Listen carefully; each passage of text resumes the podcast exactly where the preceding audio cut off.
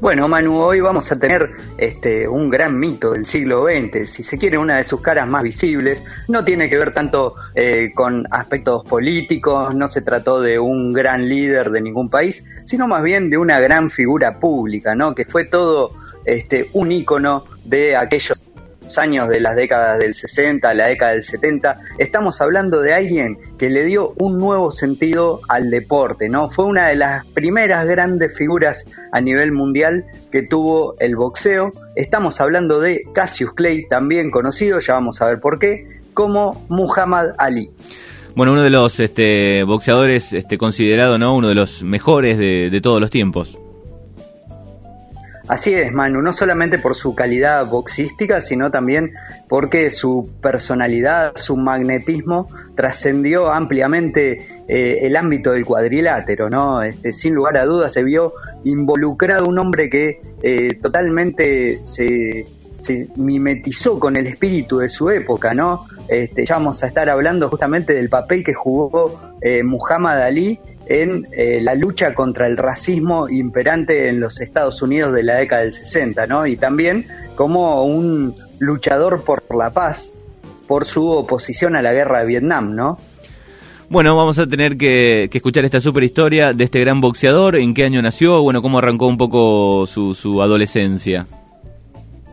Bueno, mira, Manu, él nace en el año 1942 en Louisville, una ciudad del estado de Kentucky, eh, era de una familia negra, podríamos decir, de clase media. Bueno, muy, muy tempranamente se vio eh, sus cualidades, sus condiciones físicas, ¿no? Un chico eh, corpulento, espigado, ¿no? Ya, digamos, su, su físico estaba prácticamente hecho para el mundo del deporte.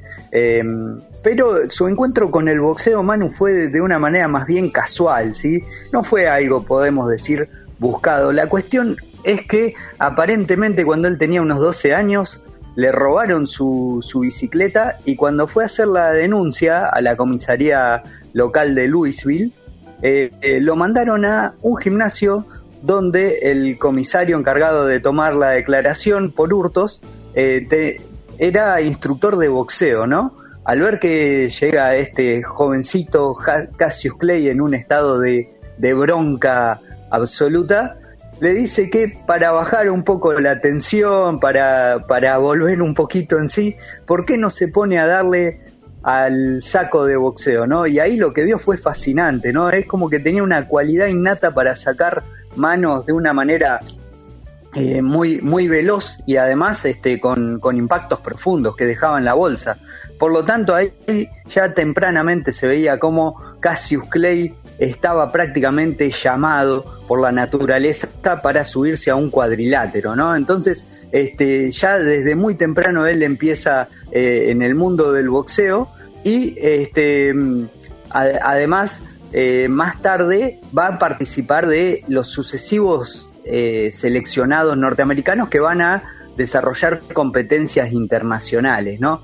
El gran salto, si se quiere, a la fama y al mundo grande del boxeo lo va a pegar en el año 1960, ¿sí? cuando él tiene 18 años, donde va a participar a las Olimpiadas de Roma y ahí saca la medalla de oro. ¿sí? Por lo tanto, este, es un medallista olímpico. Eh, más tarde va, a ser la, vuelta a Estados Unidos, lo va a marcar mucho, ¿no? Porque este, si bien en su pueblo que se llama Louisville lo, lo reciben eh, con todos los honores, ¿no? Lo van a buscar eh, bien a lo americano, ¿no? el séquito de porristas, el alcalde, etcétera, es el, el gran ícono de la ciudad. Más tarde, cuando se mude a Miami a trabajar con un gran entrenador que lo va a acompañar en toda su carrera, que se llama Angelo Dandy, ahí se encuentra que en Miami, por ejemplo, no lo ven como una celebridad, sino que lo ven como un negro más. ¿Sí? Cada vez que, por ejemplo, quiere ir a los restaurantes de blancos, no lo dejan entrar. En las tiendas de ropa tampoco lo dejan entrar, solamente lo dejan acercarse a las tiendas del barrio negro de, Miami.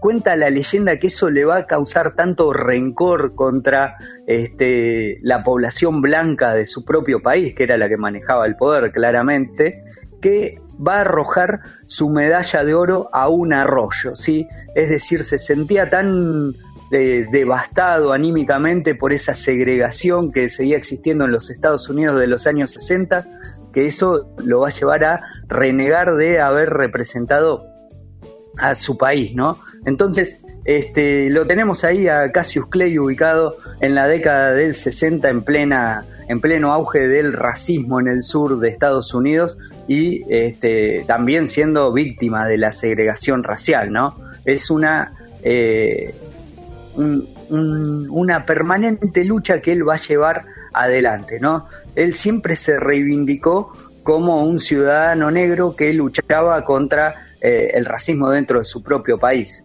Eh, mm. Resulta que más tarde ya van a empezar sus primeras eh, peleas profesionales, ¿no? Sus primeras peleas rentadas. Ahí lo describen literalmente como una máquina de voltear muñecos. ¿sí? Fue impresionante la, racha de knockouts que, logró en esas peleas. Llegó a tener como 25 peleas ganadas de corrido, pero más que nada por su más que por su estilo boxístico, etcétera, se empieza a ser conocido por algo, ¿sí? Por su capacidad innata para ser un showman. En las conferencias de prensa y en los pesajes este, antes de, las peleas, que antes eh, era como, digamos, un ritual más, él lo transforma en absolutamente shows mediáticos, cada vez eh, van más periodistas a cubrir sus peleas.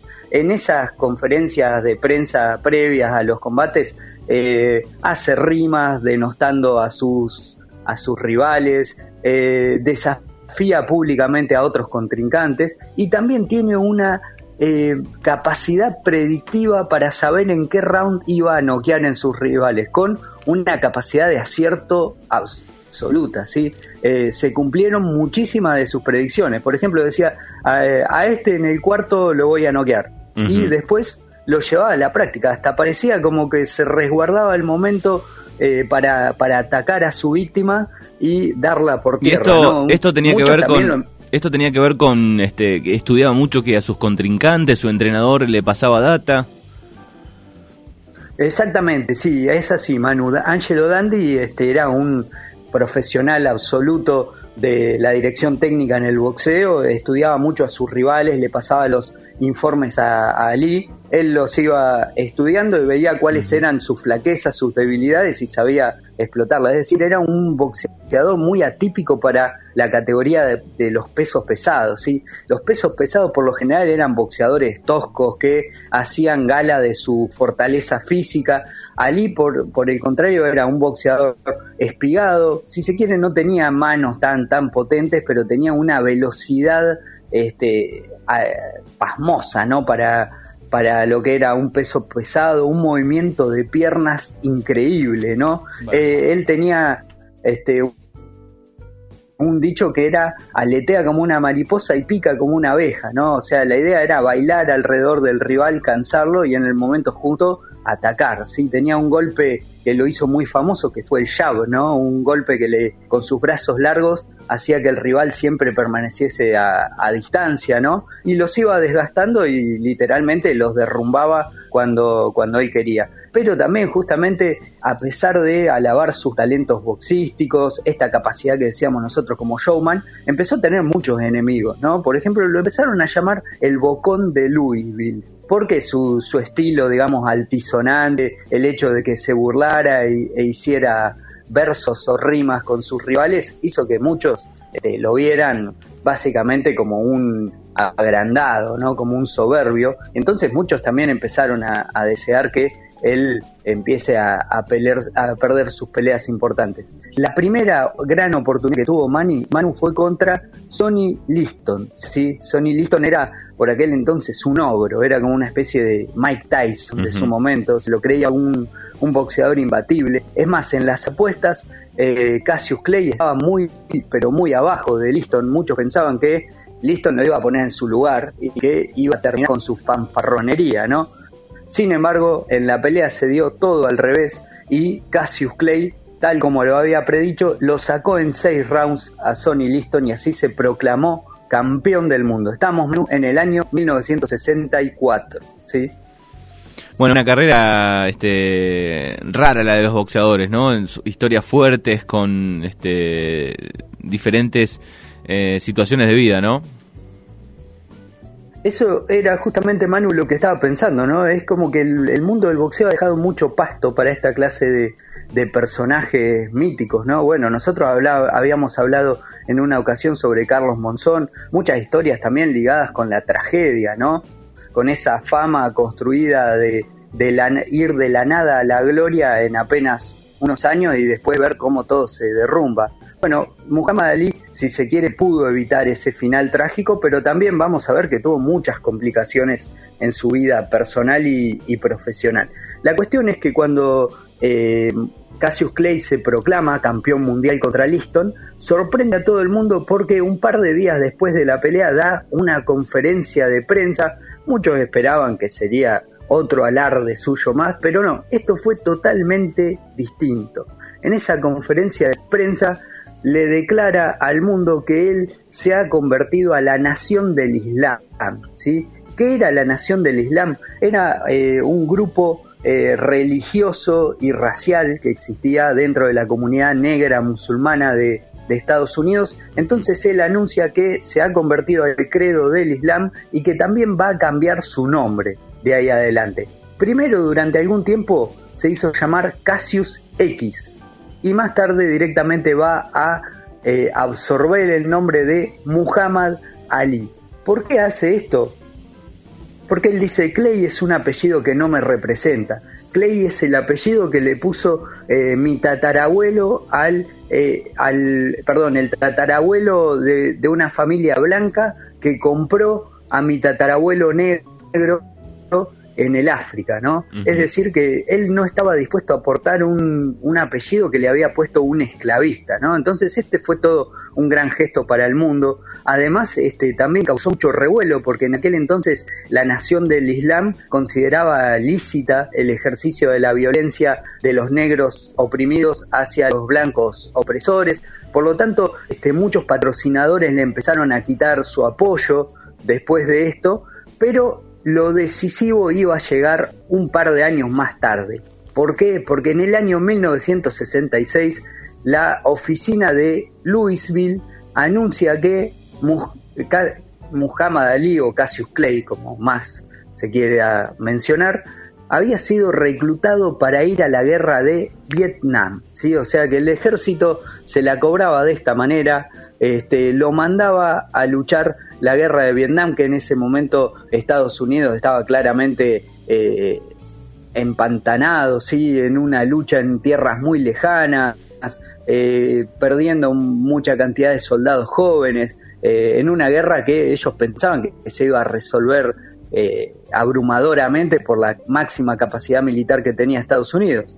Pero resulta que Cassius Clay se niega a ir a la guerra de Vietnam y eso va a ser decisivo, decíamos nosotros, porque la agencia de boxeo norteamericana le retira la licencia, es decir, le prohíben pelear. En ese momento eh, Muhammad Ali tenía 25 años, estaba en el pico de su carrera. Es comparativamente, Manu, como si a Maradona eh, le hubiesen prohibido jugar en los años en que salió campeón del mundo con Argentina y ganó los campeonatos en Italia con el Napoli.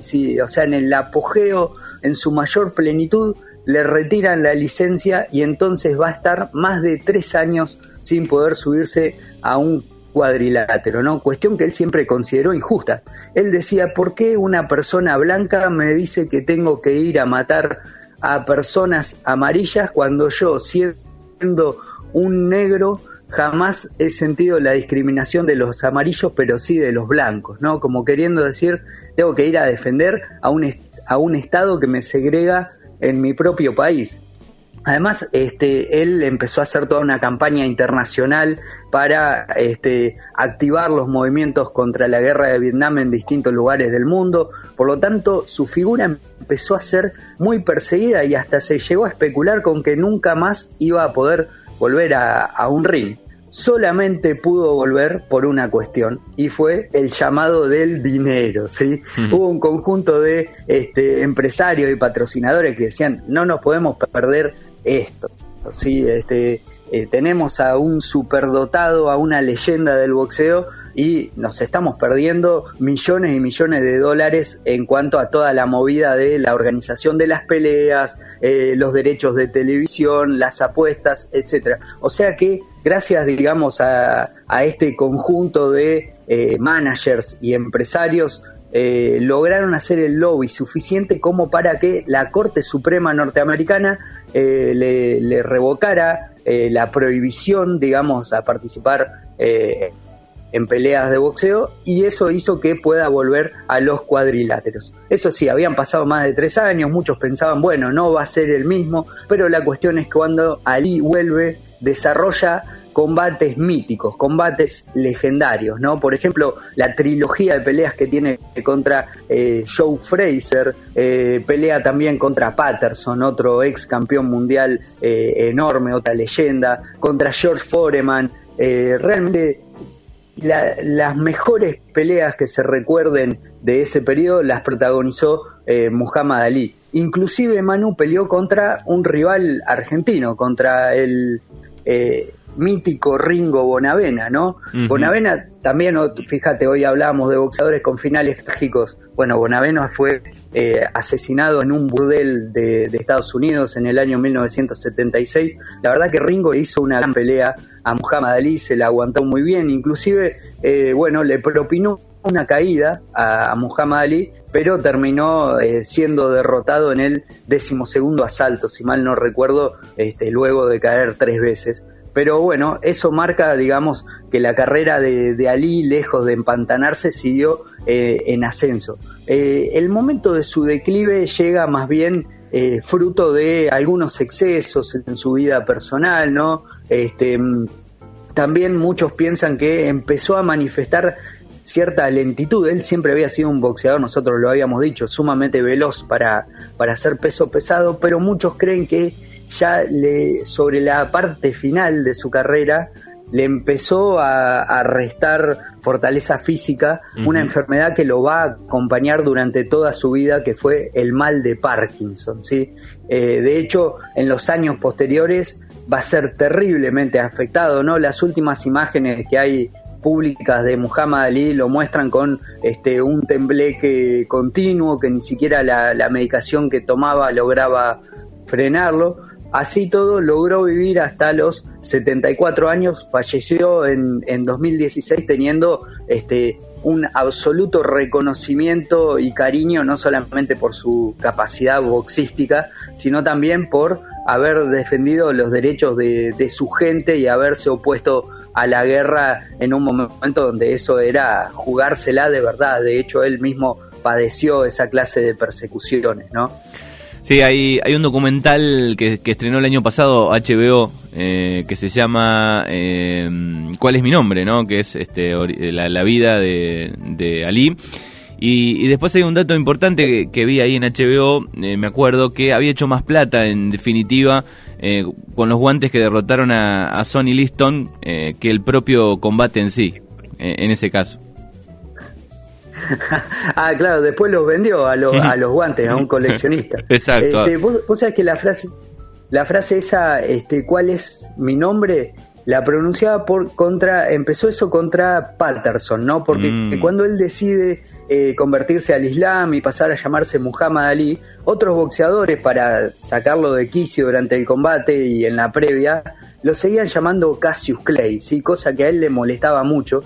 Entonces, en esa pelea contra Patterson, cada golpe que le lanzaba y que le conectaba a Patterson iba seguido de la frase eh, ¿cuál es mi nombre? o di mi nombre, ¿no? Eh, Ali también tenía la, la costumbre de llamar tío Tom a los boxeadores negros que se enfrentaban contra él y que no se oponían al racismo, ¿no? El tío Tom es como una especie de personaje metafórico eh, dentro de lo que es la cultura negra norteamericana, que es digamos, el negro complaciente con los blancos, ¿no? El que no se siente incómodo con, con, la segregación. Bueno, este, Ali, a todos los rivales que eran de esa estirpe, se lo hacía saber bastante bien, ¿no?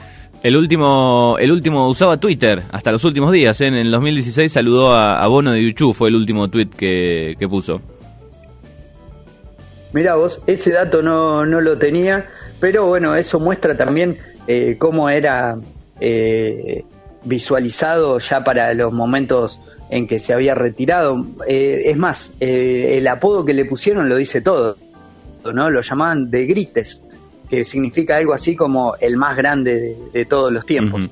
Así que bueno, Muhammad Ali, un gran showman, además de una leyenda del boxeo, ¿no? Exacto, bueno, hay algunos docu también, otros eh, con otros nombres acá que nos pasaban, que, que no es el que nombramos de HBO, pero hay otros documentales más. yo, yo vi ese... Sí, hay, hay uno, hay Sí, hay, hay uno, Manu, que está muy interesante que se llama Cuando fuimos reyes, mm. que este es todo el documental acerca de una pelea que tuvo contra George Foreman en este, Kenia, eh, en África. En ese momento, eh, Ali lo hacían pelear en lugares bastante insólitos, ¿no? Por ejemplo, una de las peleas contra Fraser fue en Manila, en las Filipinas. Eso era todo por una cuestión que organizaban los managers para eh, buscar hacer las peleas en los lugares donde no se tuviese que pagar tantos impuestos al Estado, ¿no? Entonces eso hacía que pelease eh, en lugares tan exóticos, en vez de pelear, por ejemplo, en el Madison Square Garden o en Las Vegas, que eran los lugares más comunes donde se hacían los grandes combates. Es más, eh, el quien estaba detrás de toda esta estrategia era el mítico Don King, ¿te acordás? El, el manager que después eh, manejó la carrera de Tyson, ¿no? El hombre de los pelos parados. Exactamente. No soy muy fanático del boxeo. Eh. Vi esta porque por ahí me gusta un poco el, submundo, lo que tiene que ver con el, con el afuera. Me gusta cuando muestran este, un poco la vida del entrenador, eh, su familia. Me gusta un poco eso. Totalmente. También, mira, justo hablando de su mundo, que, que, quedó también reflejado en películas como la de Rocky Balboa, justamente Sylvester Stallone se, se, inspiró en este personaje de Rocky, eh, en un don nadie que le pusieron a Ali para pelear en, los últimos años de su carrera, ¿no? Cuando Ali ya estaba de vuelta y lo que buscaba era más que nada recaudar. Y bueno, este don nadie, que ahora no recuerdo el nombre, un, boxeador que nunca trascendió, ¿no? Este, que se esperaba que Ali lo noquease en los primeros asaltos nomás, lo tuvo contra las cuerdas, lo estuvo a punto de derrotar, finalmente Ali terminó ganando la pelea por puntos, pero bueno, ese personaje lo inspiró a, a Sylvester Stallone a escribir el libreto de Rocky Balboa, ¿no? Película que después protagonizó en cinco, me parece que hizo cinco o más, no me acuerdo. Sí, yo ya perdí, la saga de Rocky. Ya perdí la cuenta de Rocky, ¿cuántas van? Fabricio, te agradecemos como, como todos los viernes. Fabricio Machinera por Mañana Subana.